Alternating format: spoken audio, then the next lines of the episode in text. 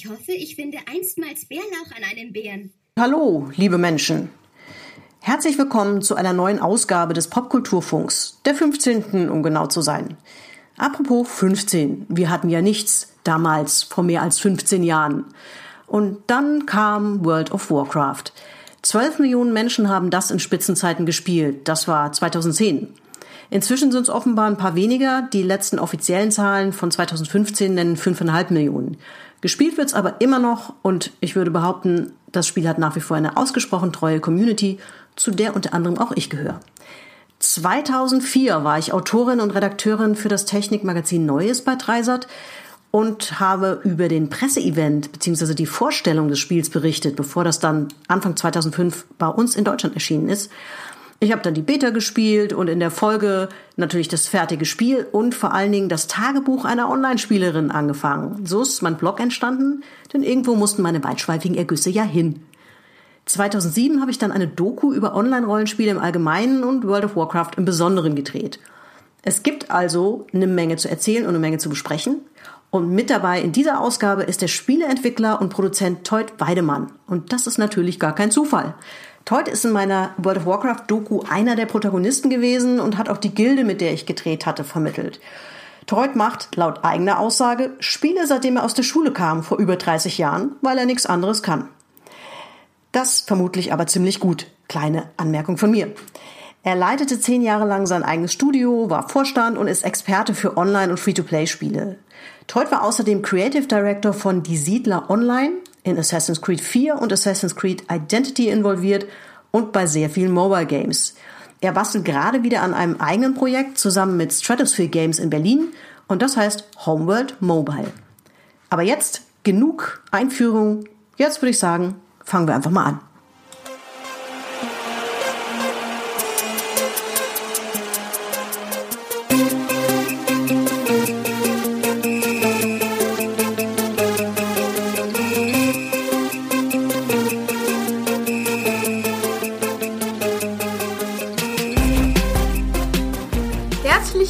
Beim Popkulturfunk. Ernste Gespräche über lustige Themen. Und andersrum.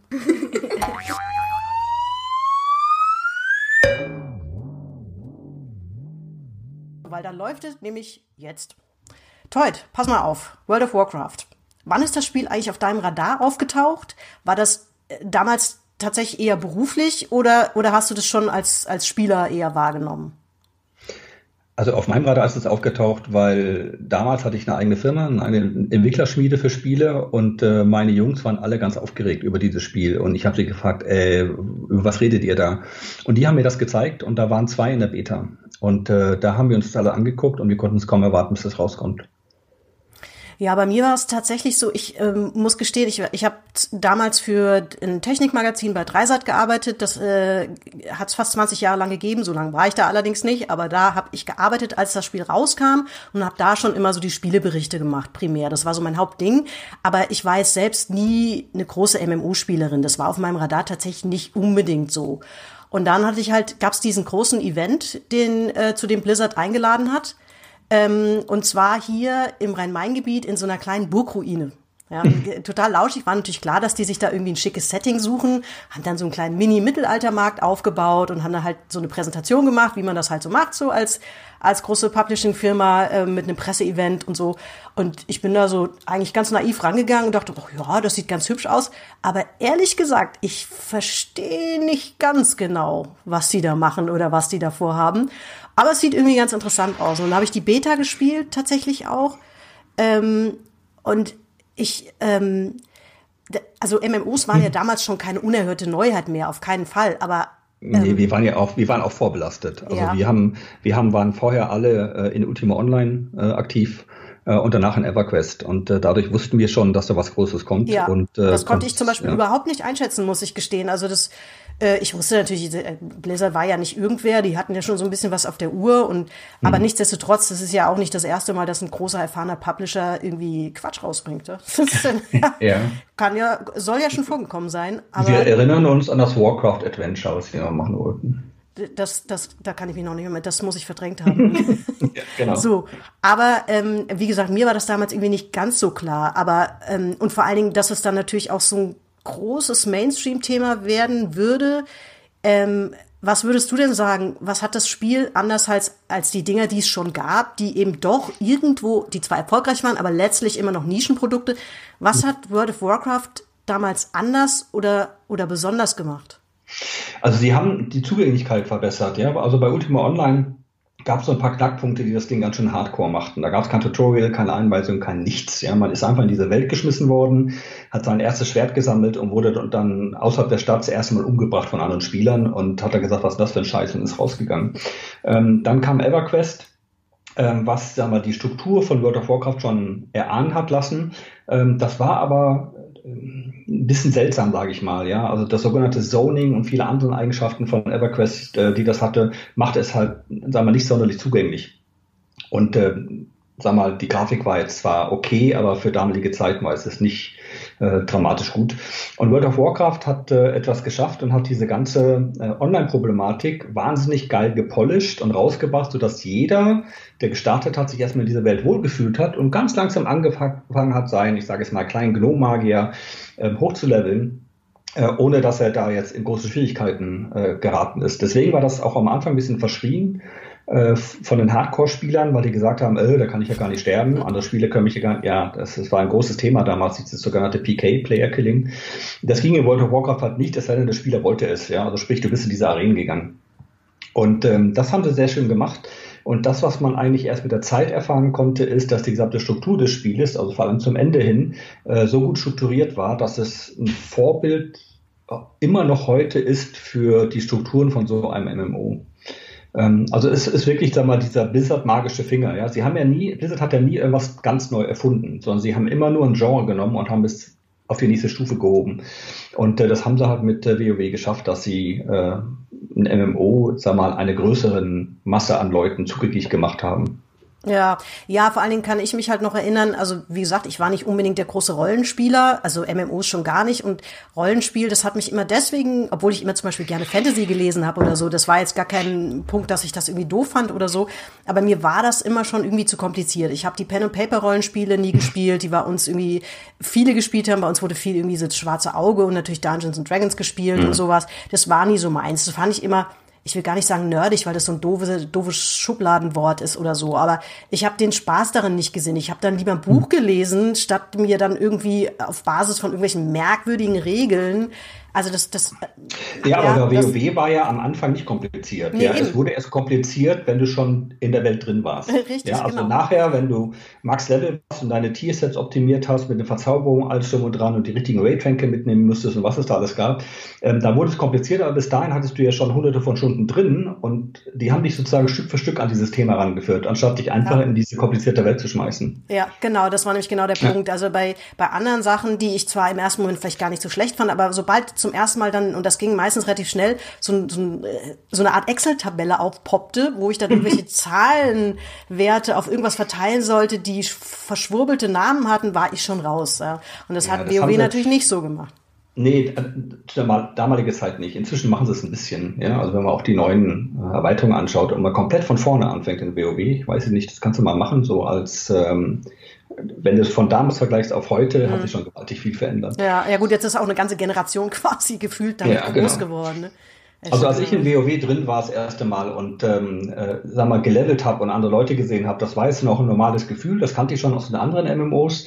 Ähm, aber da, wo mich dann dieses Spiel komplett gefangen hat, äh, war, als ich in die erste Instanz ging. Ja, da musste ich so ein Quest machen, musste da rein. Ich hatte keine Ahnung, auf was ich mich da einlasse. Und da nahm ich dann ein paar Leute mit bildeten eine Gruppe und sind wir da reingegangen. Und dieses, sag mal, koop-cinematische Erlebnis, was wir in dieser Mine hatten, ja, das, äh, das hat mich total gepackt. Also da habe ich Bauchkrümmeln bekommen und habe gesagt, boah, wie geil ist das denn? Und dann wurde es halt ganz wild, ja. Man ist also von der Arbeit nach Hause gekommen, hat einen Rechner angemacht und ähm, hat gespielt. Äh, gekocht hat man nicht, man hat bestellt. ähm, und äh, bis halt zwei, drei Uhr in der Nacht am nächsten Tag wieder zur Arbeit, ja. Und äh, wenn Erweiterungen rauskamen, äh, dann waren wir halt im Mitternachtsverkauf äh, im Mediamarkt und haben uns da angestellt, damit wir ja die ersten waren, die da in dieser Zone drin waren. Ähm, und das Witzige war, als diese Erweiterung rauskam, haben wir damals in Karlsruhe und Baden-Württemberg äh, hat das verboten, diese Mitternachtsverkäufe, weil die Ladenschlussgesetze da ernster waren. Aber äh, wenn man nach ich glaube, Ludwigshafen geht, das ist Rheinland-Pfalz, da war das erlaubt. Das heißt, wir sind dann von Karlsruhe nach Ludwigshafen gefahren, um diese Erweiterung zu kaufen. Ähm, aber so wild wurde es dann halt, ja. Also man kann sagen, ich habe dreieinhalb Jahre versenkt von meinem Leben in dieses Spiel. Ähm, und äh, das, äh, das hat, ja gut, für mich hat es auch gebildet, die Struktur von solchen Online-Spielen, was bedeutet es, wie verhalten sich die Spieler, ähm, was für Gemeinschaften entstehen, was für seltsame Neben äh, da passieren, ja. Also zu der Zeit war World of Warcraft nach drei Jahren die größte Dating-Plattform online, die es gibt. Mhm. Ja. Ähm, das, ja, da gibt's ja genug Geschichten drüber. Da haben die Leute erstmal in World of Warcraft geheiratet, dann im realen Leben geheiratet, alle diese Geschichten.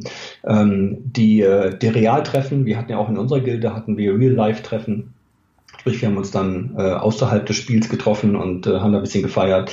Ähm, diese Freundschaften, die dadurch entstanden sind und die, also da hat man gesehen, welche, welche Macht oder welche Power so ein Spiel hat, wenn sie Leute mit gleichem Interesse einfach in eine Spielewelt reinbringen. Und ähm, das hat, das hat schon ähm, so meine Denkweise über Online-Welten verändert. Und äh, heutzutage, wo fast alle Spiele online sind, ist es immer noch ein wesentlicher Teil von, von den Sachen, die ich, von dem Know-how, die ich so anwenden kann. Ja, ja. Ja, zu dem ähm, von viel Spielen bis, also das wird irgendwann ein schwieriges Thema, da kommen wir aber gleich noch drauf. Äh, ich würde gerne erst noch mal, ähm, in, in 15 Jahren hat World of Warcraft ja auch unglaublich viel Einfluss auf die Popkultur genommen und sie selbst natürlich auch geremixed. Ja. Das sind ja so Geschichten wie, zum Beispiel gibt's ja diese ähm, berühmt gewordene Folge aus äh, von South Park, äh, Make hm. Love, Not Warcraft, die ich auch unglaublich grandios fand. Äh, die, die, konnte ich irgendwie irgendwann auswendig mitsprechen. Die ist immer noch grandios. Die ist wirklich auch gut gealtert, ja. Die ist immer noch unglaublich witzig.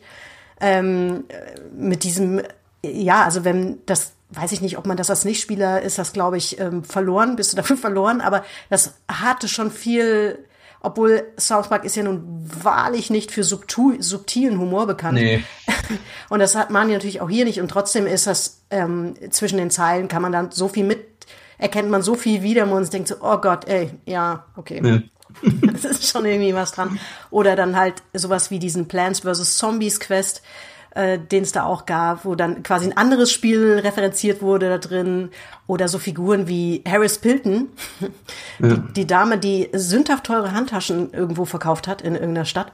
Ich glaube, die hat sich aber mittlerweile da rausgeklagt. Die fand deren Humorfähigkeit. Die fand das nicht witzig. Nicht ganz ja, so das ist, ja, das macht natürlich gerne die Cross-Referenzen. Ja, man darf ja auch nicht vergessen, dass, äh, dass die wichtigste Cross-Referenz für mich ähm, ist eigentlich das World of Warcraft, der Grafikstil, den sie gemacht haben, der von Warcraft stammt, von ihrem RTS-Spiel. Und dieser Grafikstil war ganz groß inspiriert von einem Verein, der heißt Games Workshop. Äh, ganz alter Brettspiel- und Tabletop-Hersteller aus England. Und ähm, da wurden die inspiriert, was sagen wir, diesen sagen komischen Stil angeht. Es ist ja kein ernsthafter Stil, ja. Also die Orks sehen es wirklich nicht so böse aus, wie sie aussehen könnten. Ähm, aber da kommt das her. Und dann haben sie natürlich viel Freiheiten sich genommen. Ja, wir, ja, wir sind in der Fantasy-Welt, aber wir müssen uns jetzt nicht unbedingt ernst nehmen und können dadurch halt schon Witzchen machen. Und äh, klar, dann haben wir auch irgendwelche Schießpulverpistolen für Zwerge. Und äh, ich erinnere mich noch an das Motorrad, was man freischalten konnte. Kommt mit einem Zwerg äh, als Ingenieur mit dem Motorrad durch die Gegend fahren. Äh, solche Sachen haben das ganze Ding dann schon äh, lustig gemacht. Man kann halt in so einer Online-Welt dann nachher treiben, was man will als Entwickler und äh, kann die Welt aufbauen. Ähm, für mich war dann eher wichtiger dann die, die die Sachen, die man über das Spiel hinaus machen kann, von Guild-Treffen oder die Wichtigkeit von Blizzard und ihren Fan-Treffen, wo sie exklusiv ihre Spiele vorstellen, ähm, wie sie die Gemeinschaft pflegen, äh, das ist schon, ähm, das war damals schon vorbildlich. Ja, du sprichst die Community an, die ja quasi für die Entwickler das äh, in diesem Fall das absolut höchste Gut waren und gleichzeitig auch die größten Kritiker. Die haben damit mit diesem Spiel finde ich noch mal so einen ganz eigenen Wert bekommen. Die sind natürlich sind irgendwie die Spieler und Spielerinnen ja immer wichtig für Menschen, die die ihre Spiele verkaufen wollen, aber hier war das noch mal ein ganz anderes Ding. Also damals ist mir zum Beispiel aufgefallen, ich habe ja, wie gesagt, äh, Spiele, war ja Spielejournalistin schon einige Zeit und ähm, ich, ich kannte das eigentlich äh, nicht, dass in dem Fall bei Blizzard äh, kam es ja im Grunde genommen war das ja so, dass Pressemitteilungen gab es gefühlt keine, bevor nicht das Wichtigste irgendwie schon in Foren oder auf Events äh, genau. an die Community kommuniziert wurde. Also da war man als Journalist tatsächlich so ein bisschen so hupsi. Das äh, kannte ich, dieses Prinzip kannte ich so noch nicht. Genau. Also Blizzard hat die Sachen immer zuerst ihren Fans erzählt und nicht der Presse. Ähm, das können sich jetzt nicht so viele leisten, Blizzard sicherlich, weil sie halt eine, eine riesen Fanbase aufgebaut haben über die Zeit. Ich weiß noch, ich war auf dem äh, auf der WWDC, hieß die glaube ich damals, ähm, in Paris und äh, da wurde Diablo 3 vorgestellt. Und äh, die Art und Weise, wie sie es gemacht haben, da hat man echt Gänsehaut bekommen. Ja? Und äh, danach hat das Live-Konzert äh, mit der ganzen Musik und so weiter, also das war schon phänomenal. Und ähm, da hat, das ist halt wie ein Rockkonzert, nur mit Spielentwicklern, was ganz komisch ist. Ähm, und äh, das schaffen jetzt nicht so viele, ja, die so eine Fangemeinschaft aufgebaut haben. Ähm, schade eigentlich. Ähm, viele versuchen es dann und das geht ein bisschen nach hinten raus. Aber auf der anderen Seite, wenn man heutzutage anschaut, was so einige Spiele mit ihren E-Sports-Communities machen, ähm, dann äh, sehe ich das ähnlich. Ja? Also große Ähnlichkeiten, wie man sowas macht. Und äh, da mal dabei gewesen zu sein, glaube ich, ähm, das, äh, das gehört zum Spielerdasein dazu. Ja, die haben halt irgendwie haben sie es geschafft ähm, und ich bin mir da nicht mal so sicher, wie viel davon tatsächlich geplant und gesteuert war und wie viel davon sie tatsächlich irgendwann gar nicht mehr so selbst in der Hand hatten. Die haben halt so ein Gesamtding daraus gemacht. Es gab ja dann auch mal eine Zeit lang, die haben sie nicht so oft gemacht, ähm, aber es, es gab diese Worldwide Invitationals, auch noch mal ja. so eigene Spieler-Events. Da war ich äh, ein oder zweimal, weiß ich gar nicht mehr. Das haben sie in Paris gemacht für Europa ähm, und das waren ja dann auch noch mal so eigene Festivals für die für die genau. Community im Grunde. Da gab es den Fanshop, da gab es dann äh, die, die Cosplay-Geschichten, auch die Wettbewerbe dazu. Ich erinnere mich noch, dass die Führungsriege von Blizzard ähm, als Metalband aufgetreten ist äh, auf der Bühne, echt gute Musik gespielt haben und die nachher dann auch live im Spiel aufgetreten sind, wenn du dich daran erinnerst. Ja. Da gab es so ein Event, ja. genau, und das waren ja die. Ne? In also, Chatrith, glaube ich, war das. Genau, das waren halt Hobbymusiker und die haben ja. das dann auch so gemacht. Also ganz großes Kino, ja. Ähm, viele der Leute sind leider weg inzwischen von Blizzard, weil auch Blizzard wandelt sich über die Zeit, aber ähm, das äh, hat Blizzard damals ganz groß gemacht. Ja, das war so ein bisschen wie, wie Stephen King, der ja auch äh, nebenbei in einer, in einer Band spielt. Also irgendwie. Echt? ja, ja, der, ähm, ist mit ein paar Schriftstellerkollegen, ich glaube, das sind Schriftstellerkollegen, ähm, in, in so einer Metalband auch. Ja? Das ist irgendwie. Hm aber wenn man sieht, dass World of Warcraft jetzt schon so alt ist und äh, wie sich das Spiel auch verändert hat über die Zeit, ähm, ist es ja so, dass wenn du mal Pause gemacht hast, ich meine, ich habe das jetzt, weiß ich nicht, ich glaube, neun Jahre nicht angefasst. Ähm, ich habe vor ein paar Jahren wieder versucht einzuloggen.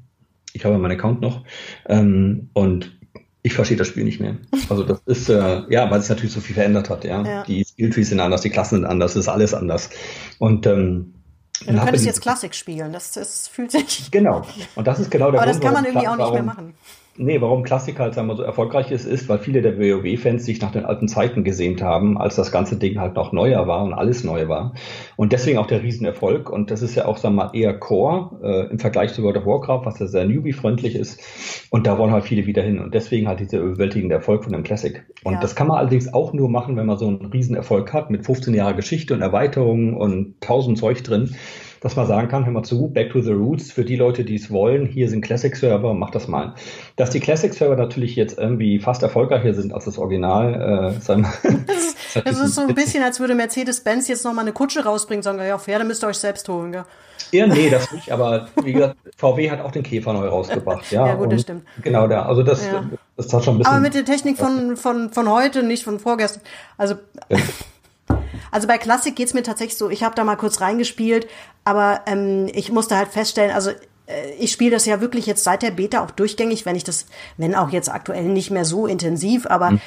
Ich, ähm, und ich vermisse tatsächlich auch, wenn ich jetzt spiele, vermisse ich die Zeit von früher so ein bisschen, wo alles auch natürlich verbindlicher war, weil es nicht anders ging und es eben keine Matchmaking-Tools gab. Man musste, ja. musste seine Gruppe halt, wenn man nicht in der Gilde war oder sowas, musste man die sich halt zusammensuchen oder mit zwei, zwei, zwei drei Freunden einloggen und dann den Rest zusammensuchen. Das war ja auch alles mühselig und man musste sehr viel kommunizieren und so. Das fehlt mir schon ein bisschen, weil es dadurch, so wie es heute ist, unverbindlicher genau. geworden ist. Auf der anderen Seite kann man die Zeit halt einfach nicht zurückdrehen. Also ja, aber das ist interessant, ja, weil äh, weil diese ähm, diese Hürde, die Leute zusammenzukriegen und diese soziale Effekt, man muss die Leute ähm, bei Laune halten, dass die alle dann um 20 Uhr da sind, ihre Kinder im Bett haben und so weiter und so fort, dass wir jetzt in Ruhe raiden können. Das war schon ein Aufwand und viele haben sich beklagt, aber auf der anderen Seite war das genau der Charme von ja. solchen Spielen. Ja. Heutzutage klickt man auf eine Instanz, sagt Random Group, geht rein, macht alles platt und fertig, ist dieser ganze Reiz weg. Ähm, und ich glaube, es ist ein Fehler gewesen bei World of Warcraft oder bei ähnlichen Spielen auch, ähm, das alles äh, so Care Bear mäßig zu machen, wie es sag mal in World of Warcraft Sprache heißt, dass alles zu einfach ist und das das geht runter bis, ich weiß nicht, ob du richtig daran erinnerst, ähm, bei, der, bei der Originalversion des Level 60 waren die Raids ganz am Schluss extrem schwer. Ja. Und äh, da kam vielleicht, ich sage es mal, so eine 5% Elite überhaupt rein. Ja, und vielleicht die haben mich nie mitspielen lassen. Genau, und eine 3% Elite überhaupt hat das überhaupt mal geschafft, ja. ja. Und ähm, dann hat äh, Blizzard äh, die größte Beschwerde der Community äh, gehört, ja, wir wollen raiden und das ist alles so schwer und so aufwendig und so weiter und haben dummerweise zugehört. Ähm, und ich fand das für einen Fehler, weil sie haben dann in einer der Erweiterungen die Raids vereinfacht, dass jeder raiden konnte. Und das hat ein das hat irgendwie zum komischen Effekt geführt, ja. Weil die Leute, die raiden wollten, aber nicht konnten vorher, weil sie entweder zu schwach waren oder den Zeitaufwand nicht eingeschätzt haben, die konnten plötzlich und für die war es plötzlich langweilig. Also die hatten dieses Ziel nicht mehr, das zu wollen, ja. Dieses Ziel in der Meisterschaft mal mitzumachen. Und die Leute, die den Hardcore durchgezogen haben, für die war es zu einfach und sind die auch gegangen. Und das hat man gesehen, weil World of Warcraft da den ersten Knick hatte. Ähm, und äh, erst mit der Zeit haben die begriffen, dass schwere Raids dazugehören dass selbst wenn nur 5% der Leute die Endraids spielen, es aber reicht, dass die anderen 95% sagen, irgendwann mal will ich so groß und so gut sein wie die, dann will ich da auch rein. Ja. Und wenn man das aber so einfach macht, dann fehlen diese Vorbilder, die das machen können und dieser Wille, dahin zu kommen und dann ist langweilig. Und äh, das hielte ich damals für einen Fehler, als wir das gemacht haben. Und äh, interessanterweise ist es genau dann passiert, als ähm, Blizzard ihr Team gewechselt hat. Also die Ursprungsleute, die WoW designt und kreiert haben, die haben das Team gewechselt für ein anderes Projekt und das war mal die Zweitbesetzung kam dann zu World of Warcraft und hat alle Fehler nochmal gemacht, die das Ursprungsteam gemacht hat. Ja. Und da hat man, ja, das ist ja. so eine Sache, wenn man so ein Spiel fünf Jahre betreibt, äh, wo schreibt man auf, welche Fehler man gehabt, gemacht hat und wie man sie korrigiert hat? Sowas gibt es kaum in solchen Firmen. Das ist alles in den Köpfen dieser Leute. Wenn man das Team auswechselt gegen, der, gegen sagen wir mal, das zweite Team, dann machen die die Fehler nochmal. Und das ist, das ist witzig, ja. So als Spieler, der dabei war, der gesagt haben, äh, was machen die da Jungs? Das haben wir doch schon mal vor drei Jahren gehabt und es hat nicht funktioniert. Und es ist halt sehr witzig, das mitzukriegen. Aber das ist dann halt auch da passiert. Und äh, das war auch so der Zeitpunkt, wo ich dann hier und da aufgehört habe. Ich weiß gar nicht, wie weit war ich denn? Also ich, ähm, ja, ich, es, gibt, ich glaube, die, was sie gut gemacht haben, war halt über lange Jahre weg, dass sie so einen, so einen Raum gelassen haben für wirklich so Gelegenheitsspieler bis zu Vollprofis. Den genau. Raum gab's eben einfach immer. Und das hat sich natürlich jetzt sozusagen von oben und von unten so ein bisschen angeglichen. Und wenn man das jetzt ein bisschen böse ausdrückt, ist das vielleicht in die Beliebigkeit abgerutscht. Aber wie gesagt, ich finde es halt auch total schwer, die Zeit zurückzudrehen, weil bestimmte Dinge, die in Klassik ähm, die ich da sehe, die brauche ich ehrlich gesagt nicht zurück. Das mhm. ähm, war schon auch teilweise echt anstrengend. Da hat man ja, sich halt man, so reingefuchst, aber das. Genau, ähm, was man sehr gerne vergisst heutzutage, ist ja, damals waren wahnsinnig viele Sachen neu. Ja. Und diese Neuigkeit hat einen dazu getrieben, sagen wir, über diese Hürden, die man nehmen musste, hinwegzusehen. Äh, heutzutage ist das alles nicht mehr neu, weil man hat das alles schon zehnmal gesehen in anderen Spielen. Ähm, dann ist man aber auch nicht mehr bereit, für sowas irgendwelche Hürden zu nehmen. Und ja. äh, die Zeit verändert sich halt in solchen Spielen. Wenn man das jetzt mal anschaut, die 15 Jahre Historie und alle anderen MMORPGs auch mal anschaut, samt denen bis zum Mobile ist World of Warcraft, glaube ich, das am meisten konzepte Konzept aller Zeiten. Ähm, die ähneln sich wie ein Ei dem anderen. Ja? Wenn man, sag mal, weiß ich nicht, so ein asiatisches MMO nimmt, äh, das ist alles eins zu eins WoW plus noch irgendwelche Geschichten, die sie selber erfunden haben, plus noch Ultima Online noch mit rein und alles in einem Brei. Da hat man eins gespielt, hat man alle gespielt. Ja, es ist exakt die gleichen Systeme, die gleichen Leveling, die gleichen Klassen. Das ist alles so ähnlich, dass man sagen musste, habe ich alles schon mal gesehen und für mich ist es dann auch langweilig. Und da sieht man mal, wie groß der Maßstab war, den WoW gesetzt hat damals. Ja, äh, wie, sag mal, wie groß der Sprung war. Von Ultima Online, Alpha Quest, Assurance Call hin zu World of Warcraft. Und da äh, hat World of Warcraft halt schon phänomenal den, wie nennt man das, den, den Level hochgesetzt, ja, was man ja. erreichen muss. Ja. ja. Mm, ich habe ja dann ähm, von diesem, dieser Erfolg war landet ja relativ schnell dann auch in Medien, die sich vorher mit dem Thema überhaupt nicht auseinandergesetzt haben. Und ich habe ja dann ähm, 2007 diese Doku gemacht, die hieß von Magiern und Kriegern. Die findet man auch noch auf YouTube, lustigerweise in drei Teilen, weil das war ja 2007, da war YouTube ja noch sehr jung und da konnte man gar keine Videos hochladen, die länger als zehn Minuten waren. Und deswegen hat sich jemand die Mühe gemacht, meine 30 Minuten Doku in drei Teile zerlegt da hochzuladen. Ich habe mir das vorhin nämlich noch mal rausgesucht und Sie ist ähm, in der ähm, Mediathek auch noch drin übrigens. Ach was. Ja, man Sicher? muss aber danach suchen. Ja, wenn du nach Magiern suchst, dann findest du sie. Und äh, weil ich äh, so alle zwei Jahre poste ich die mal in meinem Facebook. Aber was, eigentlich müsste die raus sein. Also ich habe ja dann noch mal so ein Update gemacht. Ähm, äh, mit irgendeiner Erweiterung, wo ich sozusagen altes Material nochmal benutzt habe oder so, aber das ähm, ist eigentlich, ja. war dann eher so ein bisschen, auch da habe ich irgendwie versucht, die Zeit zurückzudrehen, aber das war, das war, als ich das 2006, 2007 gedreht habe, ähm, da haben wir dann auch gedreht. Ich glaube, du hast damals auch die Holy Warriors vermittelt, oder? Die Gilde, in der du gespielt genau. hast.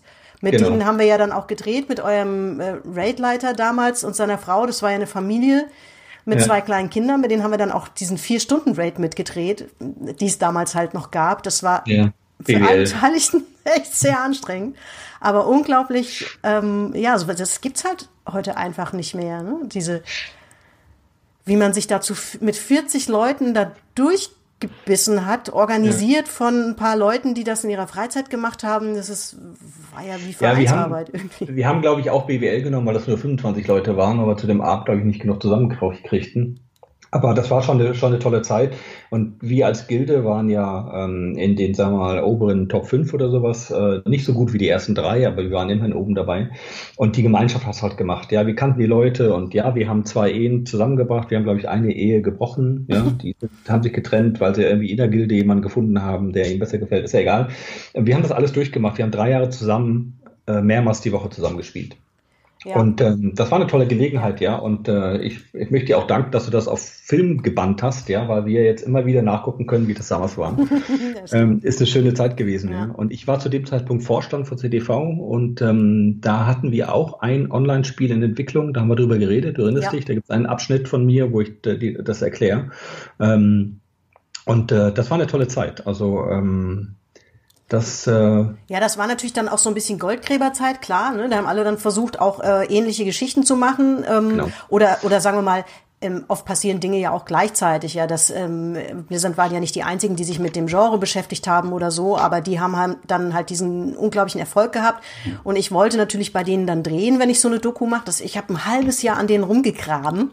Ähm, ich kannte ja zum Glück hier die deutschen PR-Leute ganz gut, die auch sehr nett und sehr hilfsbereit waren und die haben dann, glaube ich, die so lange belabert, auch bis die, äh, bis die gesagt haben, okay, die darf bei uns drehen. Ich glaube, danach hat nie wieder ein, ein Kamerateam ähm, bei denen in Irvine in Kalifornien gedreht, was nicht daran lag, das? dass wir uns daneben benommen haben, sondern weil die irgendwann gemerkt haben, so dass sie natürlich ganz hervorragend die Sachen einfach selbst drehen können.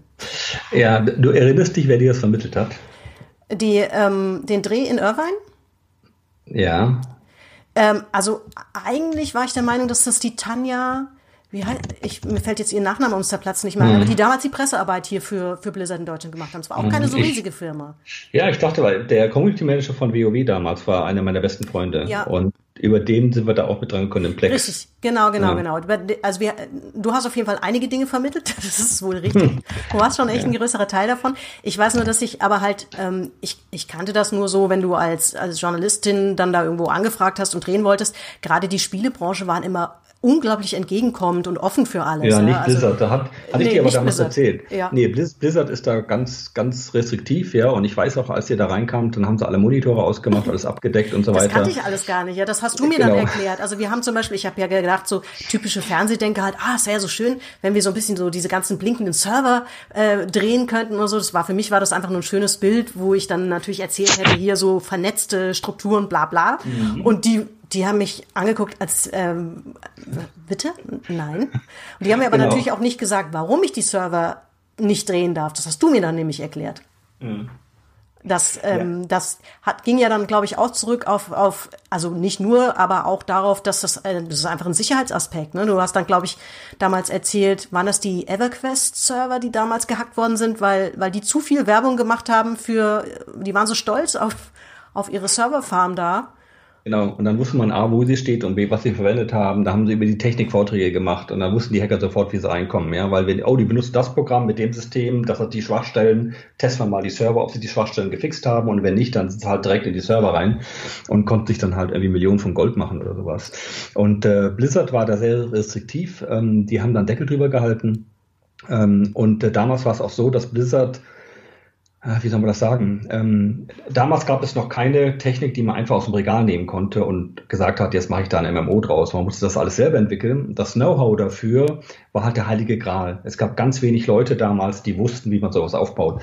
Und deswegen, allein deswegen, dieses dem Know-how-Vorsprung zu halten, ähm, ist halt einer der Gründe auch, warum man dann Deckel drauf macht. Mhm. Der zweite, der zweite Grund ist, ähm, es gab immer so die Theorie, also du kannst viel Geld in deine Serverstruktur stellen oder viel Geld in dein, in dein Spiel stellen. Wenn du, wenn du dein Spiel sehr aufwendig machst, dann muss die Serverstruktur sehr teuer sein.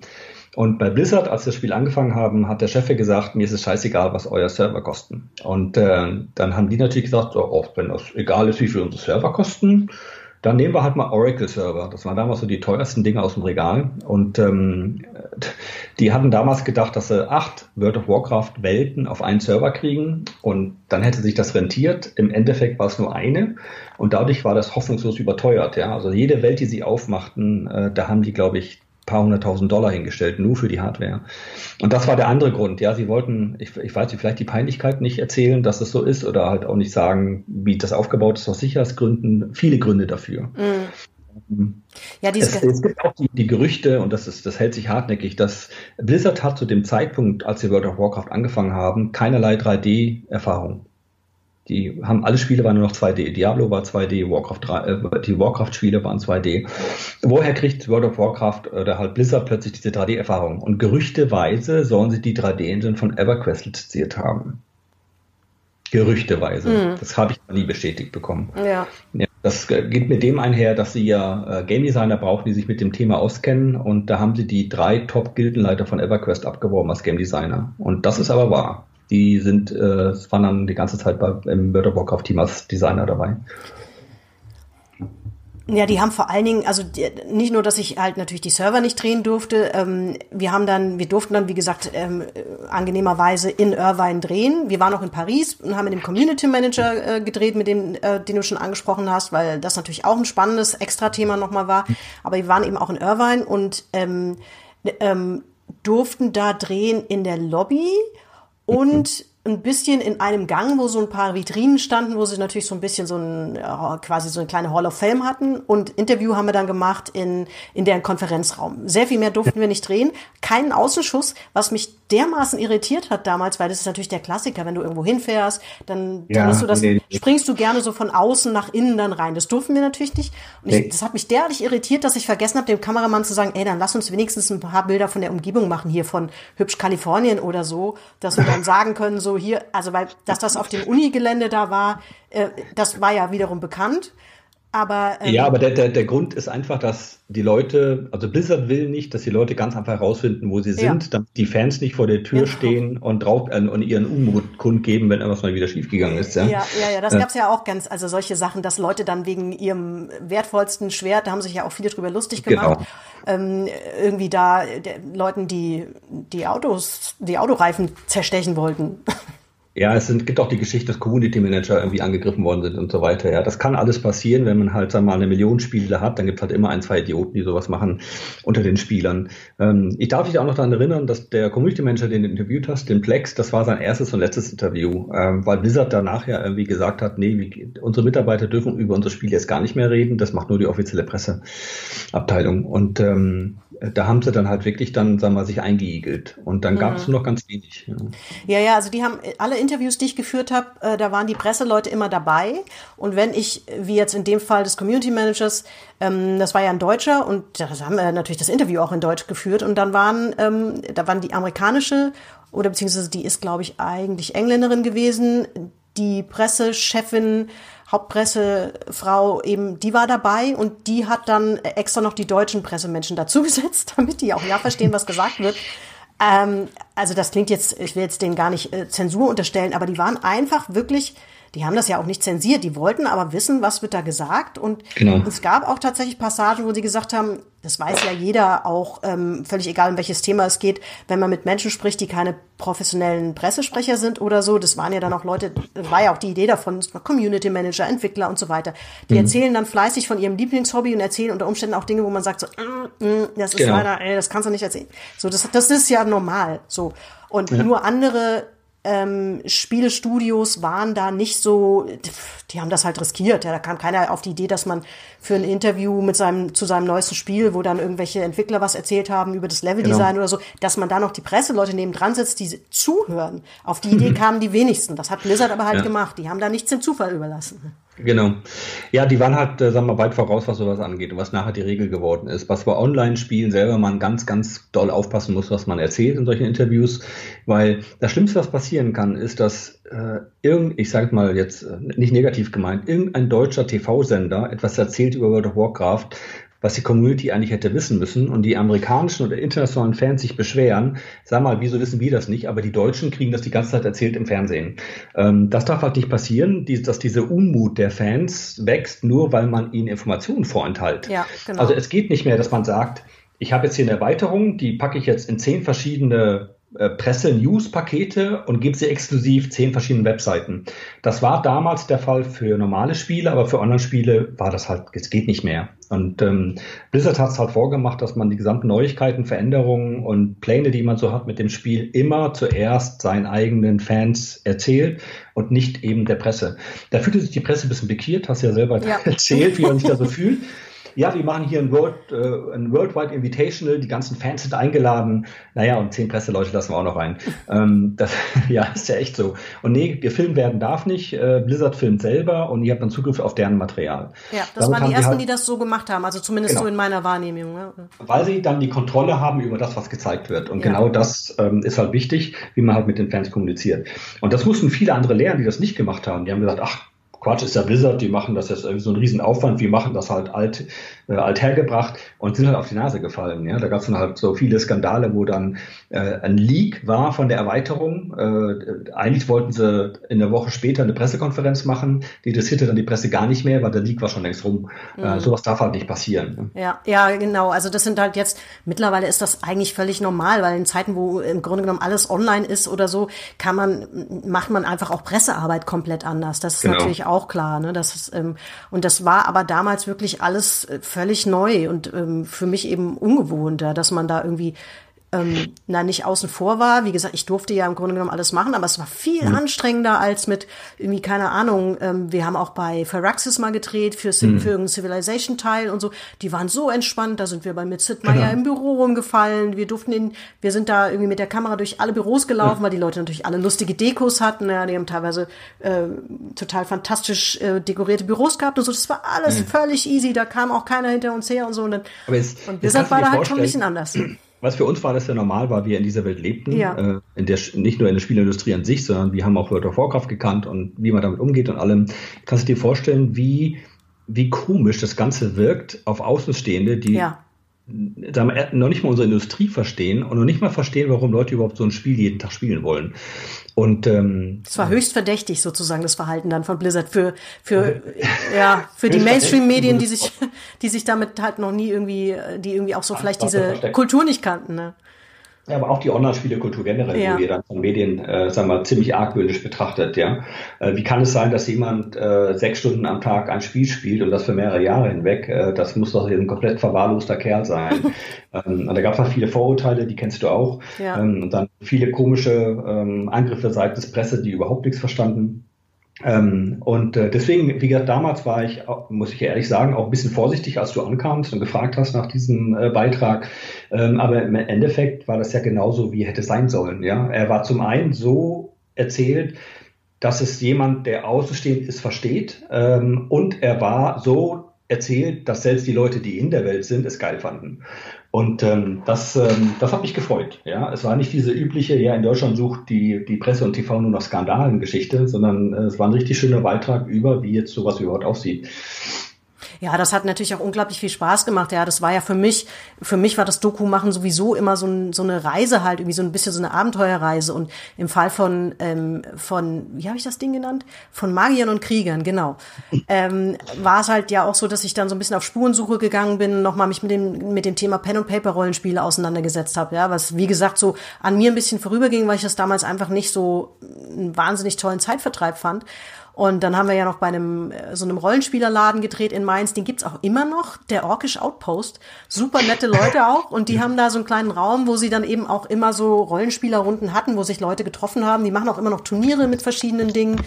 So und äh, das war dann halt echt äh, Eintauchen in so eine in so eine Welt, die ja, also darum geht's ja, finde ich, auch wenn man so einen Film macht, dass man einfach auch Terrain zeigt, so, ey, guck mal, da passiert was Spannendes und ähm, lass uns da gemeinsam mal äh, reintauchen. Ne? Also ich war ja da immer so ein ähm, eher von der Warte unterwegs, dass das, dass das neugierig machen sollte und man zwar so viele Fragen wie möglich beantwortet, aber dann wiederum auch nicht so eine Erklärbärgeschichte draus macht, weil das ist das, wo du dann natürlich die Leute, die sich damit auskennen, verlierst du dann. Das wird einfach langweilig und das sollte ja nicht langweilig sein. Insofern bin ich natürlich total happy. Das ist damals echt gut gelungen. Das, ähm, mhm. So, und ich sehe es hier gerade. Am 22. Juli 2007 kam das raus. Ja, ja. Also wie gesagt, du findest das auf YouTube noch. Äh, da sind aber keine Kommentare. Da bin ich mir aber nicht sicher. Wie gesagt, das ist ja von, das ist ja uralt. Ähm, ob, ob die nicht ob, man, ob die nicht sozusagen einfach irgendwann gekillt werden, so uralte Kommentare. Äh, ich keine Ahnung. Du findest auf jeden Fall, wenn du den Film googelst, findest du auch noch diverse Forendiskussionen dazu, wo die Leute sich darüber unterhalten, genau. wie der Film so war und was sie gut, ja. was sie nicht so gut fanden und so. Das ja. hat schon ziemlich. Also was es geändert hat für uns, ist, äh, dass wir einen regen Zulauf in, in unsere Gilde bekommen haben, weil immer, wenn wir rumgelaufen sind, sag mal, seid ihr die Holly Warriors aus dem Fernsehen? Und wie gesagt, äh, gesagt haben, ja, wir sind die Holly Warriors aus dem Fernsehen. Und äh, das äh, fanden schon viele witzig. Und ich habe dann immer gesagt, ja, die wollen nur zu uns, weil wir dann bekannt sind. Nee, äh, warum die zu uns wollten, ist, weil die gesehen haben an den Menschen, die du gefilmt hast, dass die ganz normale Leute sind, die nur Spaß am Spiel haben wollen. Ja. Deswegen wollten die zu uns. Und ähm, das, äh, das hatte einen guten Effekt. Ja, was auch sehr lustig war, es hat dann irgendwie ein, ein, zwei Tage später, hat die Medienforschung bei uns angerufen, gefragt, sag mal, ähm, das, was ist denn da passiert? Wer, wer hat für euch Werbung gemacht? Wir haben noch nie solche Abrufzahlen gesehen hier. Ja, das ja. Ist, war irre, ja, weil das natürlich viele Leute online geguckt ja. haben, nicht unbedingt im Fernsehen dann. Äh, Die Quoten waren, glaube ich, gar nicht mal spektakulär. Die waren okay, aber die sind jetzt, also eher Durchschnitt, ja. Und das hat aber natürlich in der Mediathek einen Zulauf gehabt ohne Ende. Das ist nur geschlagen worden Ende des Jahres von diesem Skandalvideo, wo äh, irgendeine Nachrichtensprecherin, Eva Hermann war das, glaube ich, sehr, sehr dumme Sachen gesagt hat. Ähm, ja. Äh, Aber ja, das, das ja. war die World of Warcraft Community, die ja. gucken wollte, was du da verzapft hast. Was, was wir da so alles gemacht haben, ja. Genau. ja. Aber kam da nicht dann nachher, ich meine, du warst ja dann theoretisch die Expertin für World of Warcraft, äh, dass wenn immer über so ein Spiel geredet worden ist, über, sagen wir mal, negative und positive Eigenschaften und solche Sachen, sind die Leute dann nicht von einem Sender alle auf dich zugekommen und gesagt haben, hör mal zu, du hast damals die Sendung gemacht, du musstest doch wissen, wie ist denn das? War nee, so? nee, gar nicht mal. Also das kann ich eigentlich nicht sagen. So, ähm, was sich was sich daraus für mich so noch entwickelt hat, ähm, also also generell aus dem ganzen Thema. Ich habe ja, als ich dann irgendwie die Beta gespielt hatte und am Anfang habe ich das ja wirklich äh, beruflich gemacht. Ja, das war erstmal so, wir haben einen Bericht darüber gemacht und so und dann habe ich das halt aber weitergespielt, weil das natürlich Spaß gemacht hat. Ja. Und dann ähm, war das für mich auch so viel Neuland, dass ich das Gefühl hatte, ich muss darüber irgendwie schreiben und habe dann so ein kleines Online-Tagebuch gemacht. Ähm, das habe ich genannt irgendwie Tagebuch einer einer durchschnittlichen, aber begeisterten Spielerin, weil ich schon relativ schnell gemerkt habe, hier gibt's schon so eine, so eine Kategorisierung von, was man gerne dann abfällig irgendwelchen Noobs oder Casual Gamern genannt hat und irgendwelchen Hardcore-Spielern und so weiter. Da werden ja auch gerne dann so äh, äh, solche ähm, Kategorien dann eingezogen und ähm, ich, ich, mir war schon klar so, ey, mir macht äh, dieses Spiel unglaublich viel Spaß, aber am Ende ist es für mich ein Spiel und wenn, wenn Raid mal nicht so gut läuft, dann stürze ich mich jetzt auch nicht aus dem Fenster, dann war es halt nicht so gut. Also, und es gibt halt Leute, die nehmen das natürlich für, wie war das tödlicher Ernst. Ja? Und es gab einfach so viele Geschichten zu erzählen, dass ich dann so ein kleines Online-Rollenspieler-Tagebuch gemacht habe. Das gibt's auch bis heute. Ich habe es leider nicht geschafft. Ich habe gedacht, ähm, ich schaffe das mal auf Folge 100. Ähm, aber irgendwann haben natürlich die Geschichten dann auch mal abgenommen, weil es dann ja. nicht mehr so viele neue Sachen zu erzählen gab. Aber äh, für mich hat sich damit natürlich schon ganz, ganz viel ähm, bewegt, also abgesehen von einer ganz, ganz erfolgreich gelaufenen Doku und so. Ähm, und mein Blog gäbe es nicht ohne dieses Spiel. Auch wenn ich da heute nicht mehr so viel über ja. World of Warcraft schreibe, aber es kommt immer noch wieder vor. Also hat sich auch äh, ja, durchaus für mich irgendwie niedergeschlagen, das ganze mhm. Ding. So, ähm, wir haben kurz angesprochen auch schon so dieses Thema äh, vom Vielspielen zu schwierigeren Gefilden. Das Suchtthema war natürlich damals auch dann ein ganz großes. Ja? Ähm, das, das haben wir in dem, in dem Spiel, in der Doku, die ich gemacht habe, auch ähm, wollte ich das gar nicht so zum Thema machen, weil ich gedacht habe, so ja, okay, das gibt's, aber äh, ich will dem gar nicht so viel Raum einräumen. Es geht, da geht es gar nicht darum, Probleme klein zu reden. Aber ich habe dann zum Beispiel, ich hatte einen ganz spannenden Zukunftsforscher als O-Ton-Partner, Matthias Hawks. Der hat das zusammen mit seinen Söhnen gespielt und den habe ich danach gefragt. Ähm, und der sagte, naja, es ist tatsächlich so, ich habe darauf auch keine äh, tiefgreifenden, schlauen Antworten. Das Einzige, was ich meinen Söhnen halt immer versuche zu sagen, ist, dass wenn man was verknappt, dass es dann länger Spaß macht. Ähm, und das fand ich gar nicht so schlecht, weil was willst du machen? Ähm, wenn was Spaß macht, neigst du dazu oder neigt jeder Mensch dazu, das natürlich so lange wie möglich zu machen. Und dieses Spiel hat halt einfach Spaß gemacht. Und mhm. es war völlig neu. Also war das auch klar, dass man da extrem viel Zeit mit verbringt. Wenn man jetzt heute zurückguckt, ist es mh, hm, vielleicht nicht so heiß, wie es teilweise gemacht wurde, aber es gab natürlich Leute, die da, ähm, die, die so ein großes Loch in sich hatten und bislang hatten die nichts gefunden, was dieses Loch, diese Leere in ihnen gefüllt hat und dann kam dieses Spiel. Wenn das Spiel nicht gekommen wäre, wäre es vielleicht was anderes gewesen, ja? ähm, ohne dass ich ja, das ich meine, kleinreden will. Aber du kennst wahrscheinlich die Anekdoten und Geschichten aus dem eigenen Freundes- und Bekanntenkreis auch. Also es gab immer Partner und Freunde, die gesagt haben, sag mal, hast du auch noch mal für was anderes Zeit? Ja, das war ja die eine Sache. Ich hab, ja. Da gab es auch Analysen drüber, ja, dass ähm, äh, der, der eine oder andere hat seinen Partner verloren, äh, aber witzigerweise haben mehr ihre Partner gefunden über World of Warcraft, als äh, sie verloren haben. Ähm, haben ja auch viele Pärchen gespielt. Äh, du kennst ja selber, es gab viele Pärchen in meiner Gilde oder in anderen, ähm, die das zusammen immer gespielt haben. Aber auf der anderen Seite ist es wichtig, dass die Leute eine Beschäftigung gesucht haben und sag mal in eine andere Welt nicht geflüchtet sind, sondern einfach mal abschalten wollen, abschalten wollen. Und äh, da gibt es auch eine sehr interessante Forschung drüber, ähm, die ist auch online verfügbar, über, über was für Verhaltensweisen die Leute in diesen Spielen an Tag legen, im Gegensatz dazu, was sie im realen Leben sind. Und das Interessanteste, was sie herausgefunden haben, ist, dass die Leute, die sich am meisten daneben benehmen innerhalb der Welt, also innerhalb der Spielregeln, ja, aber sag mal, die, die sogenannten Player-Killer, ne? also diejenigen, die nichts anderes zu tun haben, als andere Spieler zu ärgern, indem sie ihn einfach mit dem Hammer über den Kopf hauen. Ähm, das sind meistens Leute, die im realen Leben ganz zivilen Berufen nachgehen, wie Polizisten, Feuerwehrmänner, Anwälte, Ärzte. Ähm, also hat man da herausgefunden, dass die Leute einen Ausgleich zum realen Leben suchen, indem sie halt etwas machen in dieser Welt, was sie im realen Leben nie machen würden. Und ähm, das fand ich faszinierend, ja, dass dann praktisch jeder, der irgendwas gesucht hat, um eine Beschäftigung zu haben in dieser Welt von World of Warcraft oder was auch immer, ähm, sowas gefunden hat. Ja, nicht jeder hat geradet, nicht jeder ist in Dungeons gegangen. Es gab Leute, die haben Schauspieler aufgeführt. Es gab Leute, die haben Veranstaltungen gemacht oder Wettrennen oder es gab Leute, die haben, die haben im, das Spiel genommen als Welt, um irgendwelche anderen Spielzeuge zu erfinden. Ähm, ich, fand das total faszinierend, ähm, dass es immer nicht einen Spielertypen gibt, der da reingeht und sagt, ich will jetzt der mächtigste Krieger werden und ich möchte jetzt unbedingt den Drachen da hinten töten, ähm, sondern es gab ganz viele verschiedene Charaktere, die ganz andere Ziele hatten. Und äh, das fand ich immer schön, ja, dass, äh, dass alle diese Leute zusammenkommen in einer Welt und da, ich sage es mal, ihre Beschäftigung nachgehen, ist es blöd gesagt. Ja, aber die ihr Hobby da drin finden. Und das ist es ja im Endeffekt. Of Warcraft war nachher ein Hobby. Mhm. Ja, man musste das ja auch tatsächlich äh, so organisieren, weil das natürlich am Anfang auch echt ein Zeitfresser war. Und das ja. war ja tatsächlich gar nicht so, dass das, ähm, man hat dann Blizzard oft unterstellt, dass sie das Spiel quasi genau so mit Absicht konzipiert hätten, was ich für Quatsch halte, weil, weil, ähm, also es die fehlte. Die wussten das nicht. Nein, die wussten das also nicht. Es gab ja gar keinen Erfahrungswert dafür, wie organisieren sich Spieler. Ich meine, natürlich testest du Spiele, und, und, es gibt eine gewisse Erfahrung auch natürlich. Also die Erfahrung kam aus EverQuest. In ja. EverQuest gab es diese, diese organisierten Spielertreffen, um die, die, die Rare Spawns zu töten. Ja, also da war es so, dass diese ganz seltenen Monster, die auftauchten, natürlich wunderbare Schätze dabei hatten. Ähm, und die Gruppe, die zuerst dieses Monster sozusagen angetippt haben, äh, denen gehörte das. Und deswegen gab es da sozusagen diesen Sitzwettbewerb. Das heißt, da, da saßen Dutzende von Spielern an einem Fleck und haben gewartet, dass dieses dämliche Monster auftaucht. Und derjenige, der zuerst das Monster anfasst, dem gehörte es und seine Gruppe durfte dann dieses Monster töten, wenn sie fähig genug dazu waren. Ähm, und da gab es dann halt auch viel Unmut, ja, weil die anderen gesagt haben, was soll der Scheiß, du warst gar nicht dran und wieso habt ihr uns daran gehindert und halt dieser ganze Quatsch, der dann normalerweise auftaucht. Und äh, die Designer ähm, von World of Warcraft haben gesagt, das wollen wir nicht. Wir wollen nicht, dass die Leute Unmut haben wegen dem Verhalten anderer Spieler. Wir würden jedem die Chance geben, so einen Drachen mal zu töten und haben dann diese Raid-Instanzen erfunden. Und äh, das kam aus der Negativerfahrung von, von EverQuest.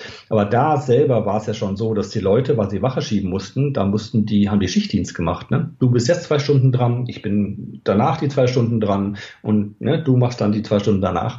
Und da hat man das schon ein bisschen gemerkt, was für Zeitaufwand das mit sich bringen kann. Mhm bei welcher Ausmaße das natürlich annimmt, ja? ja. Ähm, dass die Leute ihre Termine um World of Warcraft herum organisieren, ja, ähm, dass sie sagen, nee, unsere Raids sind Mittwochs, vor Donnerstag kommt diese eine Lieblingsserie, äh, Freitag können wir nicht, da ist Family Day, äh, aber Sonntagabend geht's wieder, aber Jungs, denkt dran, die Kinder müssen um acht im Bett sein, damit wir um acht Uhr anfangen können. Ähm, ja, das, ja, das, ist dann halt so eine Sache, ja, und ähm, äh, AFK Kids, ja, das kennt jeder, äh, wenn das Kind dann doch nicht schlafen will, da musste halt mal vor einem Bosskurs gewartet werden, bis der Main Healer sein Kind ins Bett gebracht hat. Ja? Ähm, und da sind auch Raids ausgefallen, wenn dann einfach ein wichtiger äh, Teil vom Raid gesagt hat, du, heute geht nicht, mein Kind ist krank oder nee, ich muss zum mhm. Arzt oder irgendwas anderes war dann war das halt so, ja. ja. Ähm, Aber so. da hat ja durchaus die Community auch irgendwann mal, also da hat man sich ja sozusagen seitens äh, der Entwickler und der Community so ein bisschen angenähert, weil das war ja auch für Spieler irgendwann überhaupt nicht mehr handelbar. Also das hätte man so nicht 15 Jahre lang machen können. Das, das war einfach ein endliches Problem, würde ich sagen. Auf der anderen Seite, also dieser Zeitaufwand, mit der, der das halt mit sich gebracht hat, ja, und dieses endlose Leveln, weil man dann für den, für den Raid auch bestimmte Dinge zur Hand haben musste und so ein Kram. So, das hat sich ja dann schon angenähert angenähert. Aber ich will das jetzt auch ähm, tatsächlich gar nicht kleinreden. Ich meine, es hat schon ein paar, ähm, das sind halt die, die natürlich dann auch die größten Schlagzeilen machen. Es hat ja ein paar spektakuläre Fälle ge gegeben. Es gab zum Beispiel ähm, ein Ehepaar, das seinen Sohn quasi an dieses Spiel verloren hat und die haben halt relativ viel in der Öffentlichkeit darüber gesprochen. Die haben dann auch so äh, eine Online-Seite sinnigerweise ins Leben gerufen, wo sie äh, sich halt sehr lange und breit darüber ausgelassen haben, wie, wie schlimm das alles ist und sowas. Mhm. Ja die waren natürlich unter der äh, in der Spieler-Community auch nicht so wahnsinnig gut gelitten. Auf der anderen Seite, ja, die haben halt ihr Kind daran verloren. Ja. Das mhm. ähm, kann man denen jetzt auch nicht einfach schönreden. So. Nee, kann man nicht schönreden, aber äh, man muss ja auch bedenken, dass, ähm, dass es neu war, dass man überhaupt ein Kind an ein Computerspiel verlieren kann. Ja. ja das, und deswegen war es halt, sag mal, dramatisch damals. Ähm, das Kind hätte genauso gut äh, vom Fernseher äh, das Problem haben können oder beim Fußball oder was der Teufel wo. Also jedes Hobby, was man zu intensiv betreibt, kann diese, kann diese, diese Folgen haben. Ähm, es war damals halt nur neu, dass das so ein harmloses Computerspiel machen kann. Und äh, da musste sich da mal die, die Gemeinschaft, die nicht dabei war, sondern eher von außen zugeguckt hat, erstmal dran gewöhnen, äh, dass so ein Spiel solche Wellen schlägt. Mhm. Und das war den Spielern natürlich unangenehm, ja, die gesagt haben, ja, äh, unser Spiel ist doch ganz harmlos, wieso soll das jetzt irgendwelche jungen Leute umbringen? Was willst du denn von mir? Und äh, die andere Presse, die es ähm, sich überhaupt nicht damit auskannte, äh, auskannte nur sagen wir, skandalmäßig unterwegs war, hat dann die Übriges dazu getan. Und schon kam das ein bisschen in den Verruf. Da leidet die Spielebranche immer noch drunter, weil wir halt immer noch relativ neu sind im Gegensatz zu anderen Medien. Ähm, siehe jetzt auch die letzten zwei Jahre, ja, immer ja. wieder. Ähm, aber das ist in einigen Ländern nicht der Fall. Bei uns ist es immer noch, weil wir halt ein bisschen konservativer sind. Deutschland braucht ein bisschen länger. Ähm, aber inzwischen als Kulturgut anerkannt hat sich das natürlich ganz stark verändert zum Positiven die letzten paar Jahre. Aber ja, das ist äh, Teil, Teil von einem neuen Medium, dass das neue Medium erstmal sich beweisen muss, dass das neue Medium erstmal sich verteidigen muss und dass das neue Medium erstmal aufklären muss, was sind wir überhaupt. Mhm. Und das dauert halt sehr lange. Ja, das muss einfach, das muss eine Gesellschaft irgendwie verhandeln. Da muss man natürlich auch vielleicht ein paar unangenehme Diskussionen, so sehr die vielleicht äh, als Teil von der, sich als informiert fühlende Community, so sehr das auch nervt. Ich finde, ein Stück weit muss man da halt vielleicht auch durch. Das, ähm, das ist auch so. Ja. Du diskutierst ja auch über, über den Joker jetzt zum Beispiel. Da gibt's ja, gab's ja auch eine Riesendebatte darüber, verharmloses, verharmlost der, der, der Film quasi diese ähm, Geschichte einer Figur zur Entschuldigung für fürchterliche Gewalttaten. Genau, ähm, das ja, ist das gleiche mit das der Netflix-Serie. Ja, da wird die, das Medium ja genau. nicht in Frage gestellt, aber es muss okay sein, darüber sich auszutauschen, wie problematisch der Umgang äh, vielleicht mit einem bestimmten Thema ist, ja, zu welchem Schluss auch Problem, immer ich dann komme. Genau, das Problem, was unsere Branche hat, ist, ähm, dass wir natürlich, äh, wir wollen ja nur Spiele machen und Spaß haben, ähm, dass wir keine Leute hatten, die gut genug waren und erfahren genug waren, mit solchen Medien umzugehen. Hatten mhm. wir nicht. Ja, also die waren auf Fachpresse ge gewohnt, hatte ja. ich den Eindruck, so die dann halt oft auch ähm, auch wenn das jetzt ein bisschen böse klingt, aber die auch oft äh, unkritisch waren, die natürlich auch Fans ja. waren und so. Und dann hat man un war man unter sich, das ist natürlich auch was, das siehst du im Sportjournalismus, siehst du das ja auch, das ist ja auch oft ein Vorwurf an Sportjournalisten und Journalistinnen, dass sie ja, da unkritisch sind, ja, weil sie sich zu sehr als Teil dieser genau. wunderbaren Fußballwelt begreifen oder so. Das ist jetzt nicht mal so anders, aber das war da halt eben auch neu. Genau. Und äh, wir hatten diese Leute nicht, wir hatten die Lobby nicht, äh, wir hatten nicht die erfahrenen Medienleute, die, äh, die sagen wir mal, da ein, ein, gutes Auftreten hatten. Wir haben da Leute hingeschickt, die dann erstmal sich verteidigt haben, ja, die gesagt haben, unsere Spiele sind doch gar nicht zahnlos und, und das ist ja, sagen wir mal, ein Fehler gewesen. Aber inzwischen hat sich auch das gewässert, auch in Deutschland. Wir haben einen sehr hervorragenden Gameverband, der, der super Leute hat, ähm, dann dementsprechend dort äh, positive Arbeit zu leisten, das Ganze zu fördern. Ähm, da waren wir damals noch zu, zu, ja, zu Noob, ja, also wenn man das mein World of Warcraft sagt, in der Sprache, äh, gesagt haben, was wollen die denn? Ja, äh, wie, ich soll denen jetzt was erzählen? Nö. Und ja. äh, da war die, da war natürlich, sagen wir mal, die, die, die Presse von draußen oder die Medien von draußen haben natürlich uns angeguckt, haben gesagt, sag mal, da haben wir ja, da können wir ja was drüber schreiben, was wir wollen, die tun uns ja nichts, ja. Und wir von innen haben gesagt, ihr könnt auch schreiben, was ihr wollt, wir wollen ja nur spielen. Und das war dann so ein komisches Gegeneinander und Miteinander, ja. Wenn man mhm. dann, sagen wir mal, so einige Sendungen im Fernsehen betrachtet, die dann irgendwelche Skandale rausziehen und dann total übertreiben. Ähm, äh, und wie alle gesagt, haben uns alle darüber aufgeregt, die ganzen Gamer, ja, äh, aber passiert ist nichts. Ähm, da, das hat, da hat sich viel zum Positiven äh, geändert. Es gibt auch professionellere Forschung über solche Sachen. Es gibt ganz tolle Artikel, die man lesen kann über alles Mögliche. Es wird auch viel mehr aufgeklärt. Dank des Internets kann man da halt wahnsinnig viele tolle Sendungen und Dokumentationen lesen. Teilweise sind die auch von 2007. Nein. ähm, und ja, ist so. Also wenn du die ja. gesamte Doku nochmal anschaust, ja, die hat äh, heute ist die noch gültig. Und äh, da hat sich schon viel zum Positiven verändert, ja. Ähm, aber es kommt immer wieder ein Thema auf in unserer Industrie, ähm, das wir verteidigen müssen. Und ähm, das, ich bin jetzt das 30 Jahre, mache jetzt Spiele, über 30 Jahre. Und äh, alle paar Jahre kommt ein anderes Thema auf, äh, wo man sich immer wieder in der Verteidigungshaltung wiederfindet und sagt, jetzt muss ich mich hier rechtfertigen dafür, warum denn eigentlich? Und ähm, äh, als die, als selbst als CD-ROM rauskam, ja, und diese ganze Raubkopierei und Pornindustrie nach oben ging, ja, da, da, fing das an und viele andere Sachen. Ähm, und jetzt in letzter Zeit immer noch, obwohl es 15 Jahre alt ist, Free-to-Play, ähm, diese ganzen Geschichten, ja, wo man sich immer noch verteidigen muss dagegen. Und naja, da gibt's dann immer wieder Themen, die rausgepickt werden, ja, also Deswegen ist es äh, nichts Neues. Ja, naja, gut, ich, man. Ich bin ungern jemand, der sich hinstellt vor dem Fernsehen und sagt, und das unsere Branche verteidigt, mache ich nicht so gerne. Ja. ja weil ich bin auch jemand, der ähm, ich bin sehr undiplomatisch und ähm, deswegen bin ich eigentlich der Falscheste, den ins Fernsehen setzen kannst. Aber ja.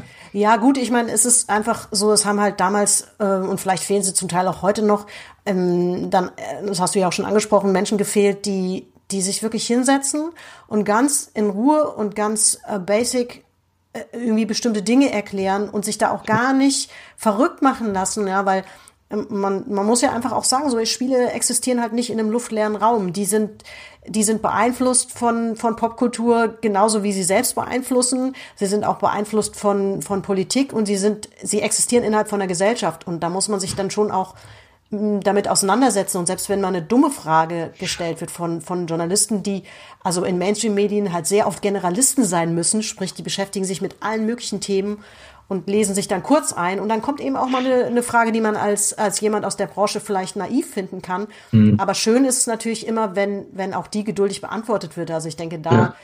ähm, ist manchmal vielleicht auch noch einfach vonnöten, dass man sich also und da macht die Community selbst, mich eingeschlossen, ja vielleicht auch gar keine Ausnahme, ja, dass man dann nicht in so einen Beißreflex verfällt und sagt, so, ihr wollt das alles immer nur schlecht machen, so, ey, ein paar Themen können wir schon gerne mal debattieren. Also das ist schon, ja dem, dem muss man sich schon auch stellen, ohne alles schlecht zu machen. Genau.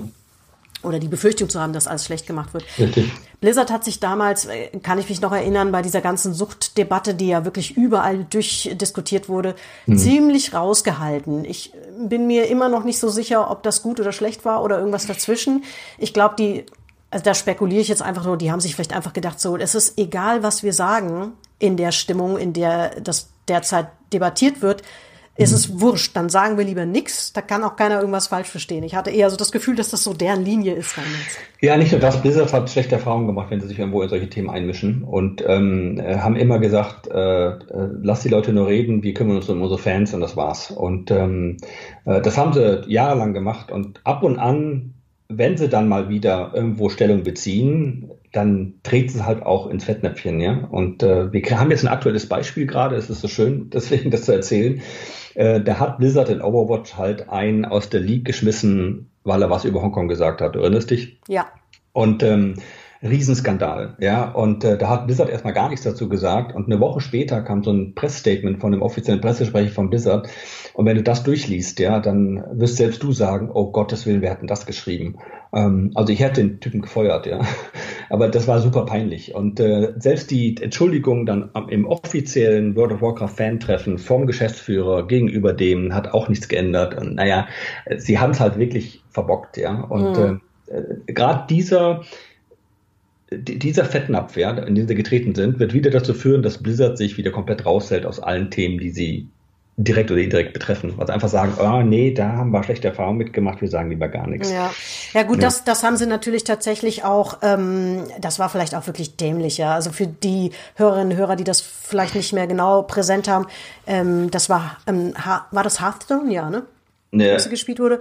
Ich glaube Overwatch, aber ist egal. Nee, Overwatch, du hast recht. Ja. Äh, auf alle Fälle hat sich da ein äh, der der Gewinner in einem Turnier ähm, in Sachen Hongkong-Proteste halt geäußert, also pro und die haben das quasi sanktioniert, ziemlich heftig, so mit der Begründung meine ich, korrigiere mich, wenn das falsch ist, dass äh, Politik da nichts verloren hätte, was ungefähr genauso dumm ist wie dieses, ähm, wenn, das wird im Fußball, da bin ich schon wieder beim Fußball, tut mir leid, ähm, wird, wird das ja auch oft gemacht. So Politik hat im Stadion nichts verloren, als ob das in einem luftleeren Raum existiert und als ob es nicht ja. da genauso Korruption und Hätte, hätte der Typ das in den USA gemacht in so einem äh, Turnier, wäre das kein Problem gewesen, aber es mhm. war halt in Asien. Na klar, die haben natürlich ja. dann, da, da spielen noch andere Dinge mit rein. Ähm, Asien bzw. China ist ein großer Markt und so. Dann ähm, will man sich da wahrscheinlich auch keine Blöße geben oder so. Das war aber halt, das kann man sich heute, finde ich, in der Form nicht mehr erlauben. Da haben sie dann, da haben sie sich, ja, sicherlich so presse- und öffentlichkeitsarbeitsseitig nicht gerade wahnsinnig geschickt verhalten, um es mal nee. so auszudrücken. Nee, hätte man anders lösen können, aber ja. Äh, ja. das lernen die dann auch. Aber bei, wo wir bei Skandale und Skandelchen sind, das gab es natürlich äh, in dieser Spielegeschichte auch sehr ähm, einige, also da, da gab es zum Beispiel auch, meine ich mal, wurde viel debattiert über die Arbeitsbedingungen für Game Master, die natürlich auf der einen Seite war das ein sehr begehrter Job, so nach Motto, ich darf für Geld spielen. Mhm. Auf der anderen Seite war das, glaube ich, auch unglaublich anstrengend, ähm, da quasi als Spielesupport ähm, zur Verfügung zu stehen. Und die ja. haben ja unglaublich viele Leute gebraucht in, in den Hochphasen. Also ich glaube 2010 oder so waren die bei 12 Millionen Spielern, Abonnenten. Mhm. Mhm. Und dann kann man sich ja ungefähr ausrechnen, was da an Infrastruktur hinten dran stehen muss. Ne? Genau, also wie viel Support-Tickets reinkommen, wie, man, wie, wie schnell man die abarbeiten muss, damit die Kunden zufrieden sind oder die Fans. Ähm, da war halt allein in Paris hunderte von Mitarbeitern, die Schichtdienst gezogen haben, um das alles da auf die Beine zu stellen. Und äh, damals redete Blizzard von dem, dem Average Lifetime von so einem Support-Mitarbeiter, war glaube ich unter einem Jahr. Das heißt, wenn der da angefangen hat, nach einem Jahr war der weg, weil es einfach zu stressig war. Und ähm, aber die Erfahrung gab es vorher schon mal. Und zwar war das Interessante, in Ultima Online haben die den, den, äh, den Support im Spiel gemacht und haben diese, diese, ja, wie soll man das sagen? Sie haben aus der Spielerschaft Hilfen gezogen. Ne? Dann bist du halt ein Mit, äh, nicht ein Mitarbeiter, du bist ein Game Master geworden, äh, sozusagen befördert und konntest mit diesem Game Master Charakter rumlaufen und Leuten helfen. Ähm, und äh, damit das Ganze besser organisiert wird, ähm, haben sie dann die Leute eingeteilt. Hör mal zu, du machst Du machst Mittwoch und Donnerstagabend, die anderen machen Freitag und Samstag früh, damit halt immer jemand online ist, Leuten zu helfen. Ähm, und daraus haben diese Game Master dann einen Strick gezogen und haben gesagt, das ist doch ein verdecktes Angestelltenverhältnis, ihr müsst uns bezahlen, Minimumlohn, und haben Recht bekommen. Und äh, als diese Klage eingereicht worden ist, haben die sofort alle entlassen, ja, entlassen, sie haben komplett die, die Rechte entzogen und haben das sofort sein gelassen. Also so gut die Idee ist, das auf freiwilliger Basis zu machen, damit die Community sich selber hilft, indem man ihnen die Tools dafür gibt, ähm, äh, so schlecht war die Idee dann aus, aus legaler Sicht. Ähm, bei Blizzard war es so, dass wir hunderte von Leuten angestellt haben, äh, um diesen Support gewährt, äh, zu gewährleisten, aber es war halt wahnsinnig anstrengend und sehr teuer, auch diese Infrastruktur aufrechtzuerhalten. Ja. Hunderte von Leuten, die im Support arbeiten. Das ja, ich weiß nicht, ja. wie die das, wie das, wie die das heute regeln, aber ich weiß, dass es auch in, in Hochphasen tatsächlich so war, dass man auch unglaublich schnell Antwort bekommen hat.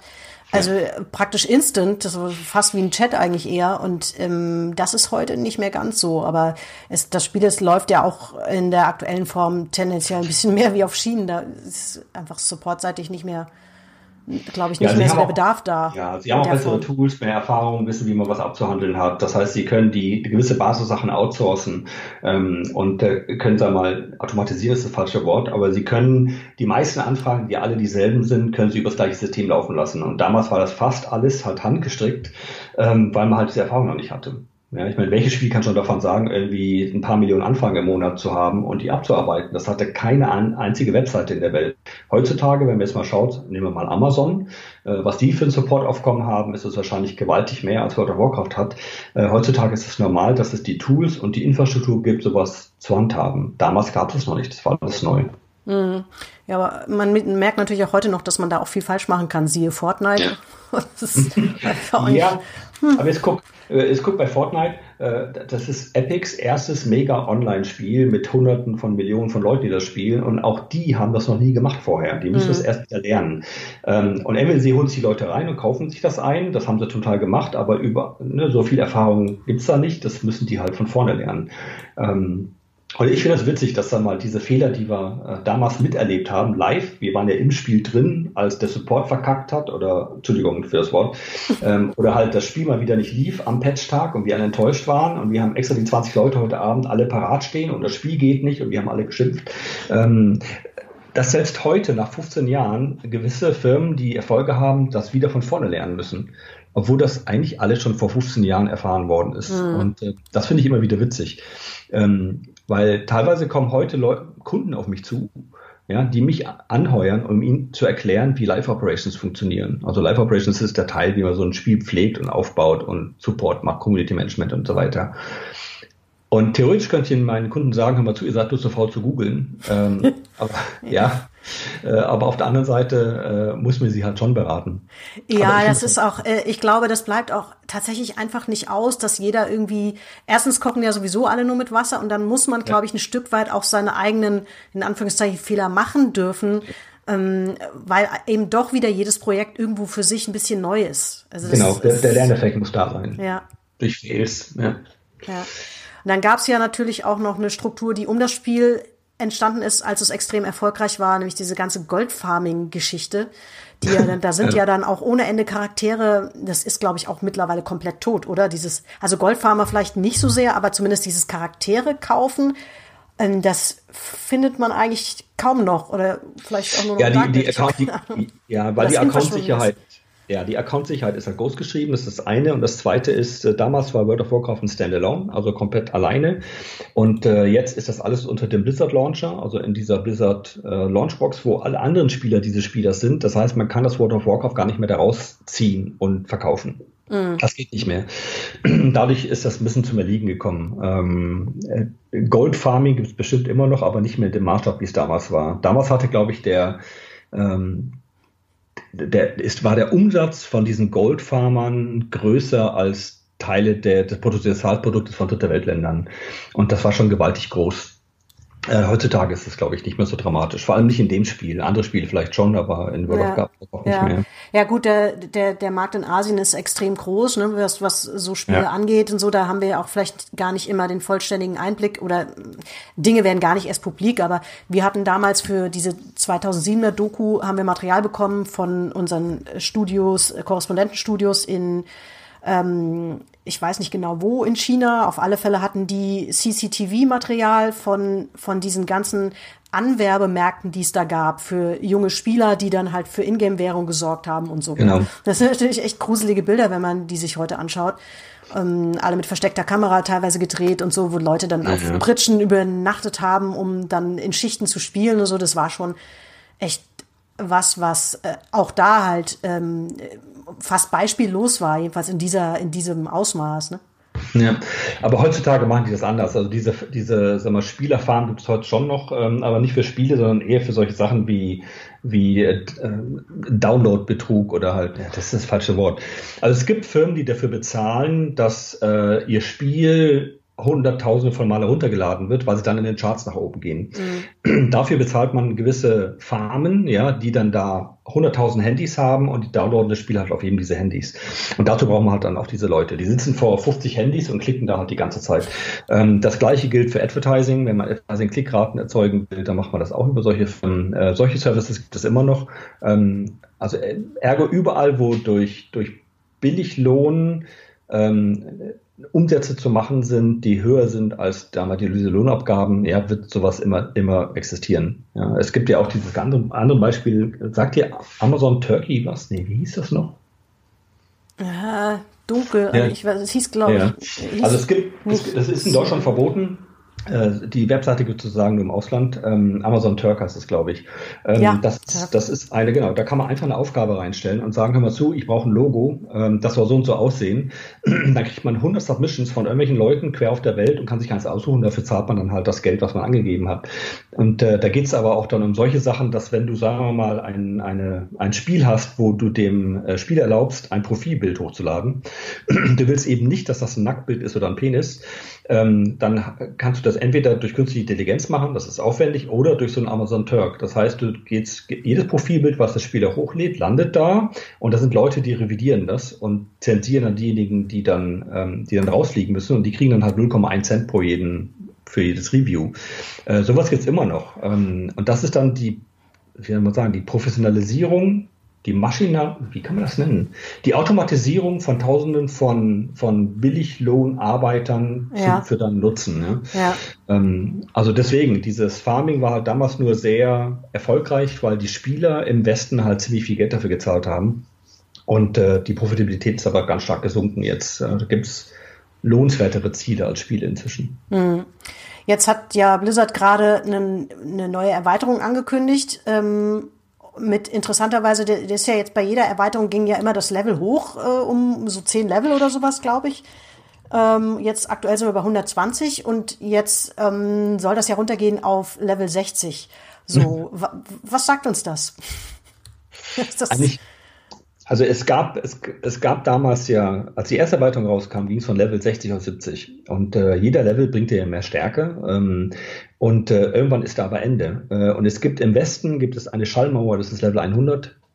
Ähm, weil bis Level 99 würden die Leute noch spielen, aber über Level 100, dann ist es den Leuten einfach zu viel, ans Ende zu kommen.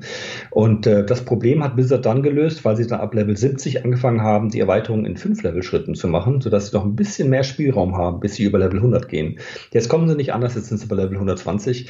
Ähm, aber jetzt äh, resetten sie sozusagen und halbieren das. Also es ändert sich für den Spieler eigentlich gar nichts, äh, außer dass halt die Level halbiert werden, also statt 120 haben wir Level 60, aber die Stärke bleibt genau die gleiche, ähm, um diesen numerischen Faktor halt wegzukriegen. Weil, wenn ein neuer Spieler, der World of Warcraft noch nie gespielt hat, sowas soll es geben, ähm, hingeht und die Packung anschaut und sagt, wie, das Ding hat 180 Level, das schaffe ich doch nie, das spiele ich nicht, das dauert mir viel zu lang. So blöd das klingt, das ist so und dann stellt das wieder hin.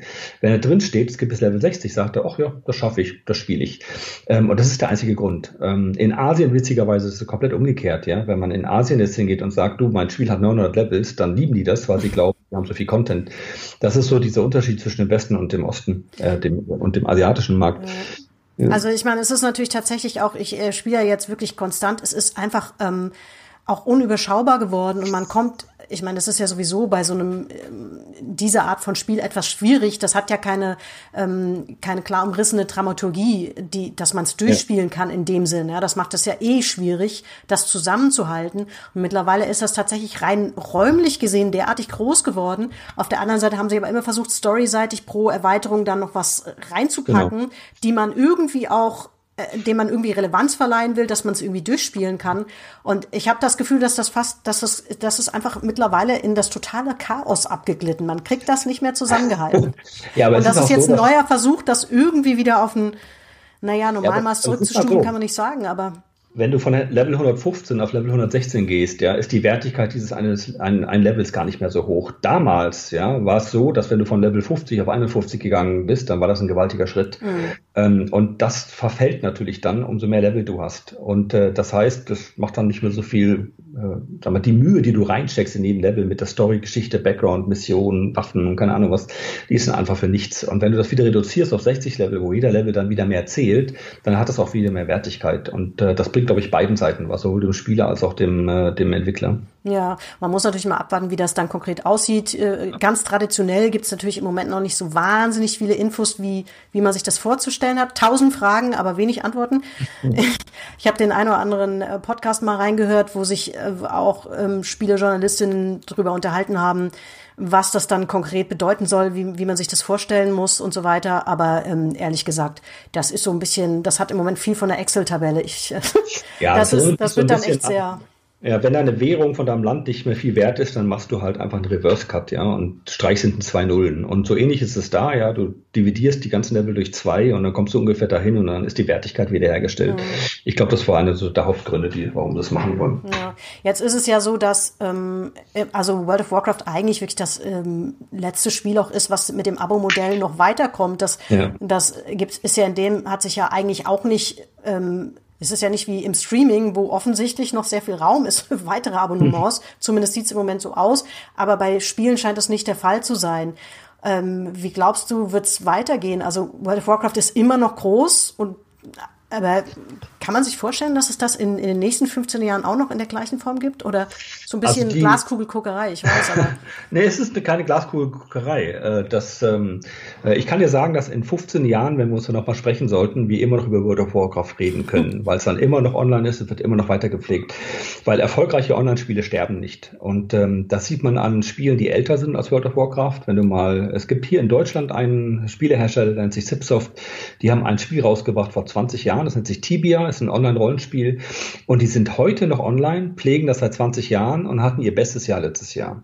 Ähm, obwohl das Spiel 20 Jahre alt ist. Und äh, da sieht man, dass gute, gute Spiele einfach nicht sterben. Das heißt, auch in 15 Jahren können wir uns immer noch gemütlich über World of Warcraft unterhalten. Mhm. Also es sieht zumindest sehr danach aus. Also ja. wenn ich sehe, dass es tatsächlich noch Zeitschriften gibt am Kiosk, die sich sehr intensiv damit auseinandersetzen, und zwar nicht nur ja. eine, und ich kenne auch Menschen, zum Beispiel hier in diesem Haushalt, die die auch kaufen, und das bin nicht ich, äh, dann scheint das doch irgendwie noch mal so ein bisschen so eine Ausnahmesituation zu sein. Ich meine, Guild Wars läuft, läuft auch immer noch, allerdings ohne Abo-Modell, soweit ich weiß. Ja, ist aber nicht eine Ausnahme. Aber das ist mit dem Abo-Modell, man darf auch nicht vergessen, World of Warcraft macht nicht nur mit dem Abo Geld, sondern auch mit wahnsinnig viel Zeug nebenher. Ja. Äh, du kannst dann noch immer, da gibt's ja noch, sagen wir mal, Microtransactions ist das falsche Wort, aber du kannst dir halt zusätzlich Zeug kaufen. Ja, klar. Ähm, Was ich nie mache, aber ich zahle ihnen ja brav jeden Monat Abogebühren. Also das, genau. die haben sich ja nicht verändert.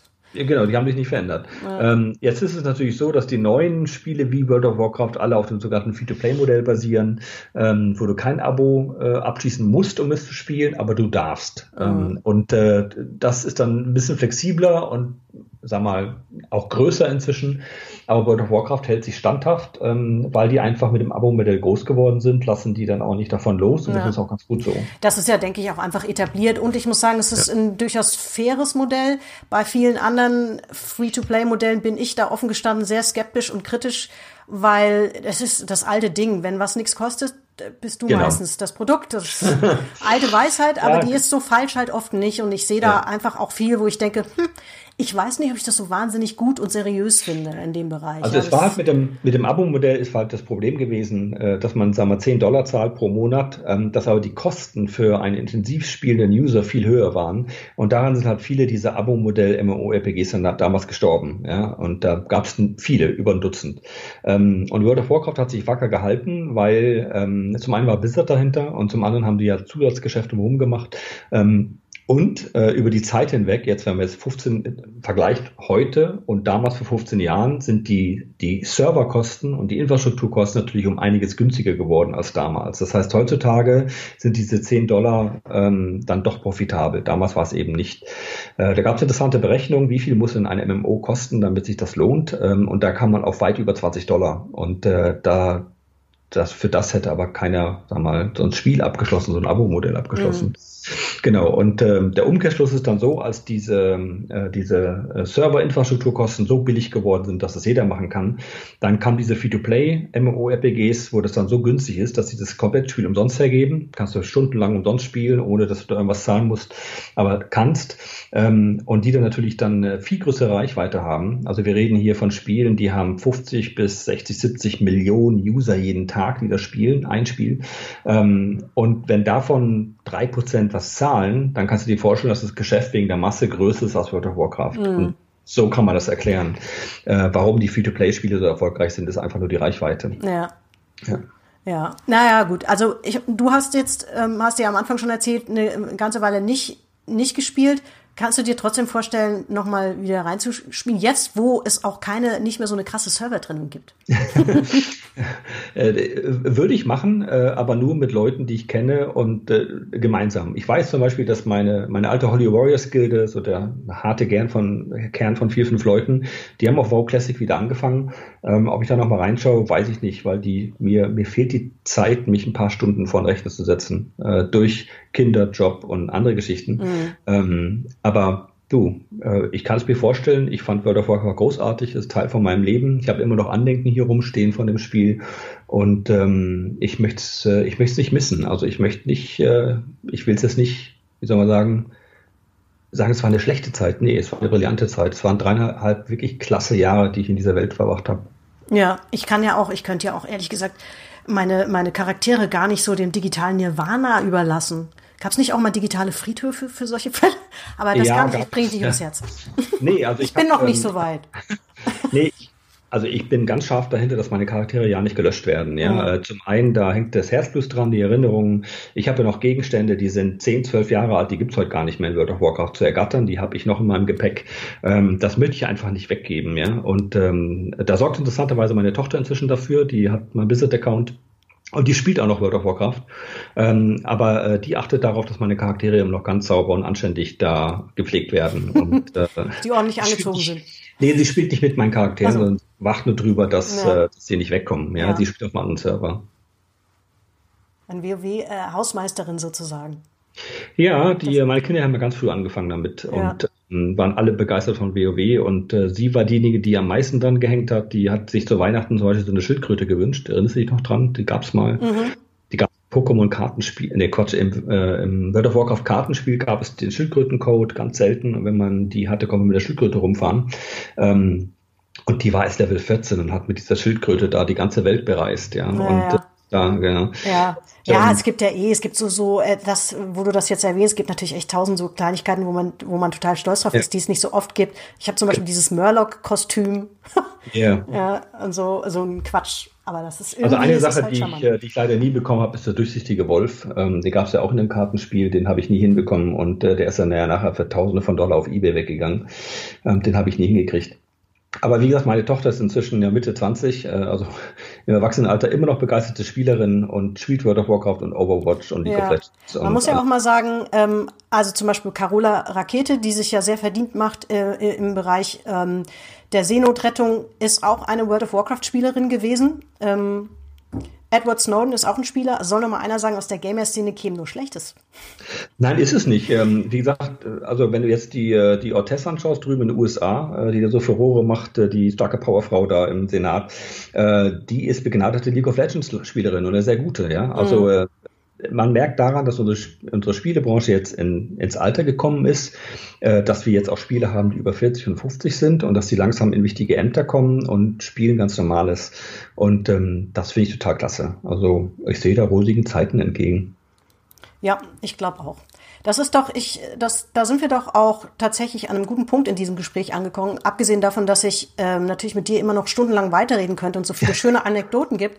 Aber du hast meine, gesagt, das soll eine Stunde dauern. Jetzt sind wir ja, eineinhalb Stunden. Wir sind tatsächlich drüber, aber ich meine, es ist halt einfach auch ein großes Thema. Ne? Aber ja. mein, meine Gesprächspunkte sind eigentlich weitestgehend durch und ähm, von daher würde ich dich nur abschließend noch mal fragen, ähm, was darfst du denn verraten, an welchen Projekten du gerade so dran bist? Es ist kein MMO wahrscheinlich. Oder doch. am Ende doch? Doch, äh, ich bin der Creative Director, also der Game Designer von einem Spiel, das nennt sich Homeworld Mobile. Das basiert auf einer alten IP von 1999, einem Space-Strategiespiel und wir machen das als Online-Spiel für Mobile. Homeworld Mobile von Gearbox und äh, das kommt nächstes Jahr. Da konnte ich nicht lenken. Seinerzeit. Ich hatte echt große Schwierigkeiten, so Du äh, musst nicht denken, sondern du musst klicken in dem Spiel. Vielleicht ja, lag es daran. Ja, ich hatte irgendwie das Gefühl, so, ich stehe hier nur auf dem Kopf rum. Was passiert hier? Egal. Ja. Weitere schöne Anekdoten, aber da wollen wir uns jetzt nicht drin verlieren. Das machen wir beim, beim das machen wir ein anderes Mal. Genau. Deswegen sage ich an dieser Stelle jetzt einfach mal Tschüss. Tschüss.